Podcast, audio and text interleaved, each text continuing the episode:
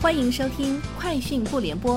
本节目由三十六克高低传媒联合出品。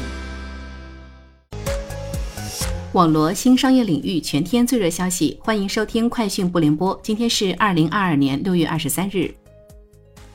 网上曝光一辆蔚来汽车从蔚来总部创新港停车楼坠落，图片显示一辆汽车侧翻在地，车辆破损严重。有媒体向蔚来汽车客服工作人员求证，得到回复。总部一汽车坠楼，确有其事，疑似 ET7。目前具体情况还在调查中，尚不清楚事故原因。后续调查清楚会对外公布，车主们可以放心用车。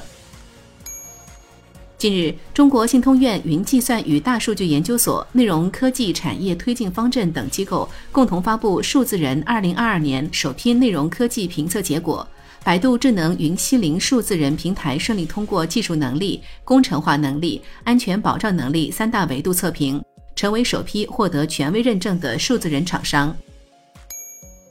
三十六氪获悉，科大讯飞发布了两款面向不同年龄段学生的英语学习新装备——讯飞 AI 翻译笔 P 二十和 P 二十 Plus。科大讯飞根据 K 十二学生的生理、心理特征及英语学科学段目标要求。率先在行业提出适龄同步学的理念，其中 P 二十专为三到十岁轻松同步学英语设计，P 二十 Plus 专为十岁以上深度同步学英语设计。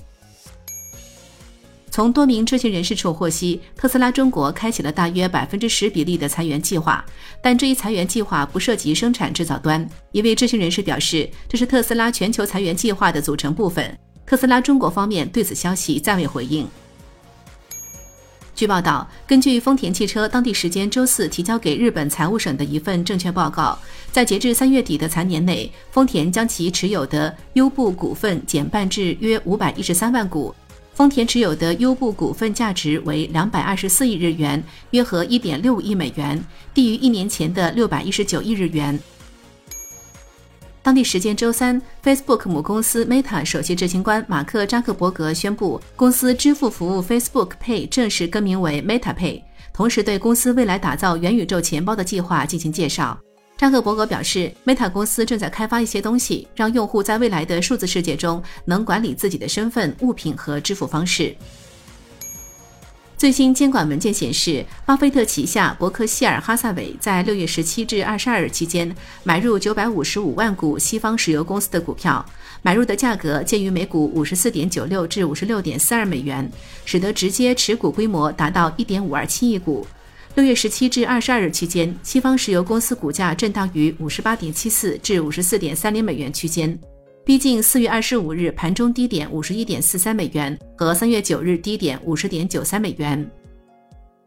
以上就是今天节目的全部内容，明天见。你的视频营销就缺一个爆款，找高低传媒，创意热度爆起来，品效合一爆起来。微信搜索高低传媒，你的视频就是爆款。